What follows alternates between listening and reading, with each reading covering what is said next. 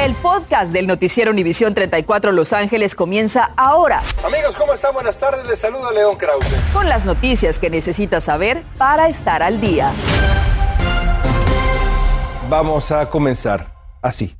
Se reporta un nuevo escándalo de presunto abuso infantil. Esta vez, un niñito de cuatro años de edad pone de nuevo bajo la lupa a la Oficina de Servicios Familiares y Protección de Menores. Es increíble, de verdad. Osvaldo Borraes nos tiene más información sobre la madre de crianza que ha sido ya arrestada, así como los cargos y la condición del niño. Osvaldo, cuéntanos, por favor, adelante. Buenas tardes. Así es, Andrea León. Familiares se encuentran alrededor del hospital donde nosotros nos encontramos en estos instantes tratando de averiguar qué fue lo que pasó con este niño y de qué manera con sus cuatro añitos ahora está luchando por vivir a manos de una persona que debió cuidarlo. Tiene um, heridas en la cara, golpes, algo como tu tipo de tortura. Tiene apenas cuatro años de haber llegado a este mundo y ahora está luchando por su vida en coma en el interior de una sala de cuidados intensivos de un hospital en Long Beach. Sí, él entró y este no respondiendo, no estaba no estaba inconsciente. Los familiares del pequeño no entienden cómo le pudo suceder. Pero nosotros averiguamos y lo que se sabe es que la madre de crianza identificada como Gabriela Cáceres fue arrestada el 29 de octubre bajo sospecha de abuso infantil por alguaciles. Esta mujer tomó custodia del niño y su hermanito de dos años hace seis meses. Después que el pequeño fuera ingresado a la sala de emergencias, la madre del pequeño no fue notificada sino un día después por la Oficina de Familias y Protección de Menores. La mamá que está sintiendo el dolor, el ver que su niño salió caminando y ahora está tirado en una cama. Los niños, según el abogado, habían sido retirados de su hogar en el mes de abril por trabajadoras sociales del Departamento de Servicio de Familias y Protección de Menores. Y desde abril no les han dado comunicación de lo que está pasando con los niños. La presunta negligencia, abuso y tortura, dicen los abogados en el caso, sucedió mientras el niño estaba bajo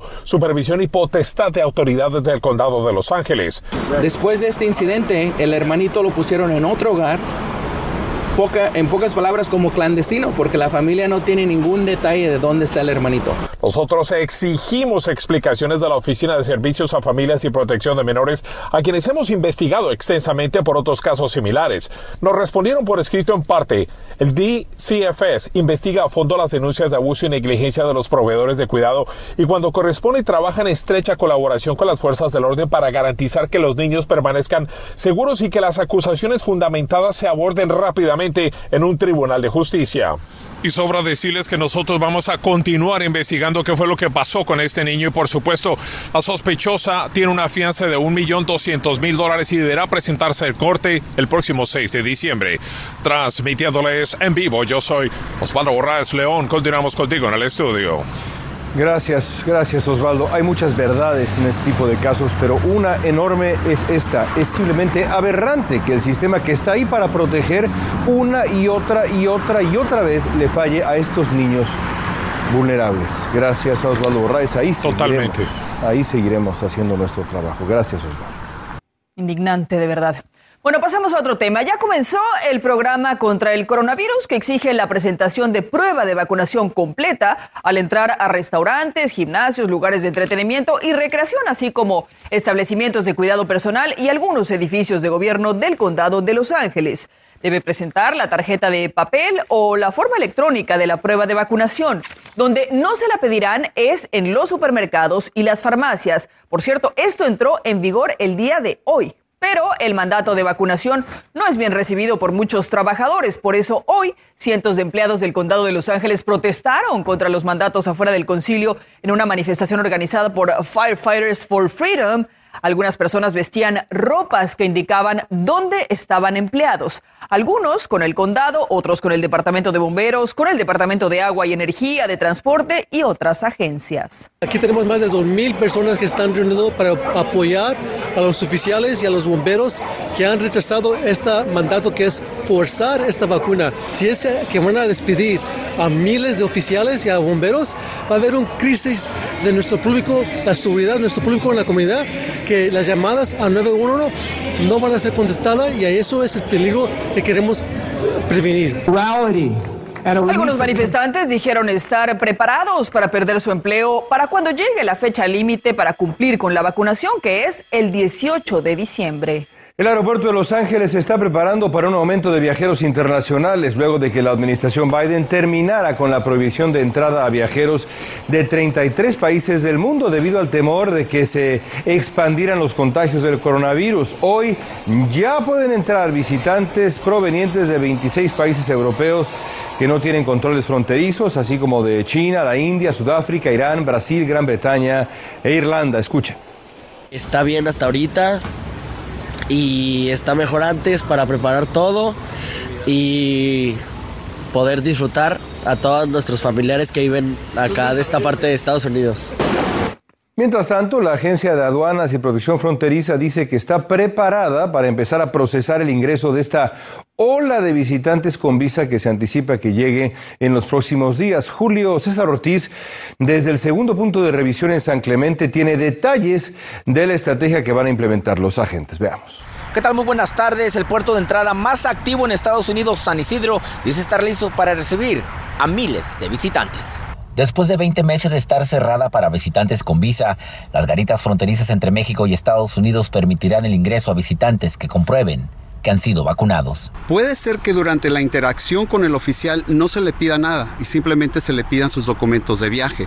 O puede ser que la persona, al entregar los documentos de viaje al oficial, ellos mismas digan, todos estamos vacunados. Y a comparación de viajar por aire, ingresar a Estados Unidos por tierra, solo se admitirán a las personas con comprobantes de vacunas. Si cruza por tierra, no va a necesitar la prueba negativa de COVID, solamente su tarjeta de vacunación. Y si no estoy vacunado, no me van a dejar entrar por tierra.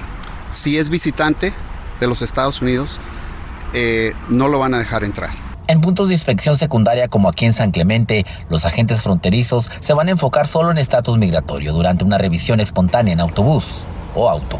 Ese va a ser el enfoque del oficial. Lo de la vacuna aquí ya va a ser eh, secundario. Se anticipa que el ingreso de 50 mil autos por día en la garita de San Isidro se triplique en los próximos días. Por eso se recomienda. Las horas que una persona debe de evitar es cruzar entre las 4 y las 9 de la mañana durante la semana y en fin de semana en domingo de las 2 de la tarde a la medianoche. La reapertura de las garitas también ha generado una posible industria de falsificación de tarjetas de vacunas para visitantes que quieren cruzar como que están vacunados. Sabemos que falsifican hasta títulos universitarios. Imagínate tú si no sería fácil eh, falsificar un documento que es muy sencillo y que no tiene como esos candados de seguridad. A lo que la Agencia de Protección Fronteriza advierte. Son dos problemas. No se le va a dejar entrar a, los Estados Unidos, esa persona va a quedar marcada y nosotros también podemos comunicar a las autoridades de salud de México. Las autoridades también nos recordaron que hay dos vacunas que se ofrecieron en México que no son aceptadas para ingresar a Estados Unidos. Para más información de esto y más, visite nuestro sitio de internet univision34.com. Con eso, regreso con ustedes al estudio. Ahora escuche esto. La policía reveló hoy un video de cámaras corporales de oficiales que atendieron una llamada sobre un perro feroz en Winnetka que perseguía a las personas en la zona. Cuando los oficiales llegaron el jueves pasado a la residencia de la cuadra 6700 de Limerick, el perro, dicen, los atacó y le dispararon en la cabeza con balas de goma, un procedimiento que ha sido bastante cuestionado. En el condado de Ventura, el sheriff pide la ayuda de usted para dar con un peligroso hombre. Trató de convencer a un niño de 11 años de tener un acto sexual.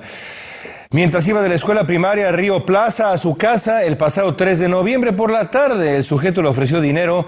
El niño, gracias a Dios, lo rechazó y le dijo a su mamá, quien notificó a las autoridades. Vea nada más esa cara. Bueno, y con el dominio del fenómeno de la niña, se anticipa que las condiciones secas continúen en el sur de California, por lo que la posibilidad de incendios se mantiene latente en la región. De hecho, esta semana hay un eh, nivel moderado de riesgo de incendios, nos has dicho, Yara, en los condados de Riverside y San Bernardino. ¿Cómo estás, Yara? Así es, Andrea. Buenas tardes para ti, para todos en casa. Y escuche esto, esa posibilidad de incendios se hará mayor a medida que se hagan más frecuentes los vientos de Santa Ana. De hecho, científicos opinan, escuche esto, que California experimenta dos temporadas de incendios, una impulsada por el calor en el verano que impacta a las áreas del interior y otra causada por el viento de Santa Ana justamente en el otoño que afecta a las áreas urbanas y costeras con más fuerza y tiene el potencial, por supuesto, de infligir más daño dado a la rapidez rapidez con la que se propagan estas llamas y esto ya lo hemos hablado, tome sus precauciones.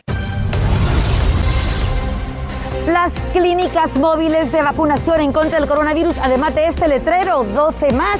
Ahora tienen este otro para niños entre 5 y 11 en una escuela cerca de su casa. Y atención padres de familia, se está vendiendo una nueva droga entre jóvenes, se llama Paint. Autoridades lanzan seria advertencia sobre sus peligros. También le diremos por qué ahora los estudiantes están sacando las peores calificaciones en la escuela. Preocupante información que revela un nuevo reporte. En días arranca el festival navideño en el estadio de los Dodgers. Además, el delantero Carlos Vela queda en deuda con la afición, pero da la cara. Estás escuchando el podcast del noticiero Univisión 34 Los Ángeles. A partir de hoy, el Distrito Unificado de Los Ángeles cuenta ya con clínicas móviles en distintas escuelas de la ciudad para vacunar ahí mismo a miles de alumnos contra el coronavirus. Norma Roque nos habla de este anuncio en donde la mayoría de los hispanos se están vacunando. Esperemos que así sea, Norma. Adelante. ¿Qué tal, León Andrea? Muy buenas tardes. Esta es la preparatoria Arleta y es uno de los ocho centros móviles de vacunación en contra del coronavirus, en donde, como pueden ver, ya no solamente dice vacunas para personas de 12 o mayores. Ahora está el rótulo aquí de 5 a 12 años de edad. Este en particular cierra hasta las 7 de la noche. Aún tiene tiempo de venir. Algo nervioso. ¿Por qué nervioso? Porque me van a poner la vacuna del COVID. Diego Chan tiene nueve años de edad. Hace solo un mes emigró desde Guatemala para reunificarse con su padre y en cuanto este supo que una de las clínicas móviles del Distrito Unificado de Los Ángeles estaba cerca de su casa, lo trajo para vacunarlo en contra del coronavirus. ¿Qué sentiste? Como que me estuvieron pellizcando. Así nos respondió Diego después de la vacuna y es que a partir de este día todos los menores de 5 a 11 años ya se pueden inocular. Por lo que este día y en la preparatoria Arleta, el LAUSD dio a conocer que esta semana cuenta con ocho clínicas móviles en donde de manera voluntaria los padres pueden traer a sus hijos sin cita. Así que hoy, entre nervios, una que otra lágrima y el respaldo de los padres, esos menores pasaron a ser parte de la historia. El impacto económico, el impacto de salud, la mejor manera de protegernos, proteger nuestras familias, proteger nuestras comunidades es vacunándonos. El LUSD cuenta con 620 mil alumnos, de los cuales 238 mil están entre los 5 y 11 años de edad. Muy contento porque en otros países la situación es muy dura y aquí gracias a Dios tenemos cómo, cómo protegernos y pues tenerlos a ellos a salvo es algo muy importante para nosotros como papás. A aquellos padres aún escépticos de vacunar a sus hijos, la directora del Departamento de Salud del Condado de Los Ángeles se dirigió. Yo creo que gente puede tener la seguridad de saber que no vamos a parar aquí a decir que estos, estas vacunas son seguros si no son seguros. Y que hagan lo que yo acabo de hacer, que ser muy fuertes y valientes. Muy valiente, dice Diego. Por hoy son ocho las clínicas móviles de vacunación. A partir del 16 de noviembre serán 13. Esta, como les digo, cierra a las 7 de la noche. Para saber cuál es la clínica móvil más cerca de su casa, cuál escuela, llame a la escuela o también vayan a internet a este sitio, achieve.lusd.net. En Arleta y en vivo soy Norma Roca, regreso a los estudios. Importantísimo vacunarse. Gracias, Norma. Y ahora escuche esto, la forma de calificar el aprendizaje de los estudiantes de los distritos unificados de Los Ángeles y San Diego están cambiando. Esto podría deberse a que durante la pandemia estaban sacando Ds y Fs. Ahora, en vez de darles puntos, los maestros evalúan lo que de verdad están aprendiendo. No los penalizan por su conducta, hábitos de trabajo o fechas vencidas, sino que les dan oportunidad de revisar sus ensayos o retomar un examen hasta que muestren que aprendieron. La policía de Citrus Heights arrestó a un menor de edad en una escuela secundaria. Lo acusan de vender una nueva droga callejera que se llama Paint, una pastilla que causa efectos psicodélicos y que es altamente adictiva alucinaciones y demás. El arresto ocurrió el viernes pasado y no se reveló la identidad del alumno. Las autoridades piden a los padres que hablen con sus hijos sobre lo peligrosas que son las drogas.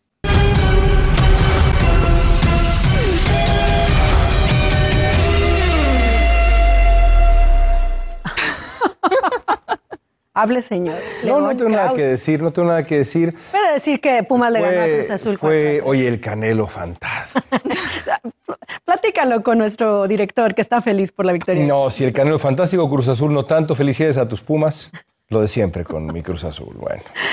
Vámonos a la información, amigos. Muy buenas tardes. Bueno, ni el Galaxy con Chicharito, que ayer anotó dos tantos, ni el AFC con Carlos Vela. Los dos equipos de Los Ángeles están fuera, así que nos quedamos sin playoffs. Carlos Vela habló después del fracaso. Soy una persona muy, muy sincera, muy honesta y, y no me escondo en los momentos malos. Este año no fue lo esperado a nivel personal, a nivel colectivo la gente esperaba más de mí, mis compañeros esperaban más de mí y pues, obviamente uno se va molesto con la temporada porque no pude estar ahí cuando el equipo me necesitó. Inició la era de Xavi Hernández con el Barcelona, regresó al Camp Nou, donde no puso en duda de que pese a la mala racha, el Barcelona es el mejor club del mundo. Para salir adelante no hace falta ser duro, es cuestión de disciplina y orden. Xavi jugó con el Barcelona del 98 al 2015.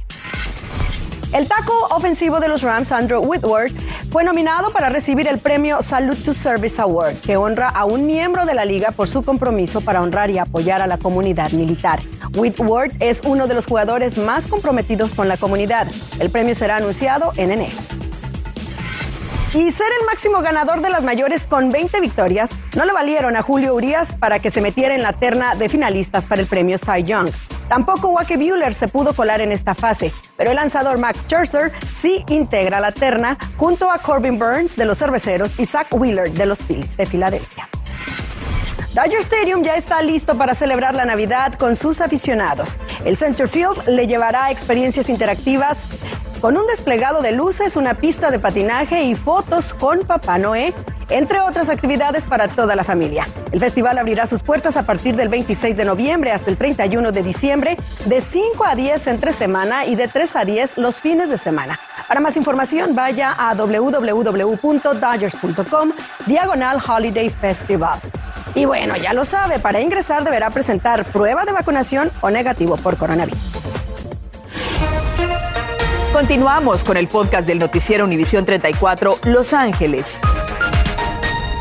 La ciudad de San Bernardino, California, está entre la lista de las más estresadas del país. Esto según una encuesta de 24-7 Tempo que coloca a Cleveland y Detroit como las dos ciudades donde el estrés es peor. Algunos factores considerados en el estudio son el desempleo que se ha recrudecido con la pandemia, marcada desigualdad racial y pobreza. En medio de la lista está Nueva York y casi la mitad de las ciudades más estresadas se ubican en el sur del país. Los Ángeles está en el lugar número 9, por cierto.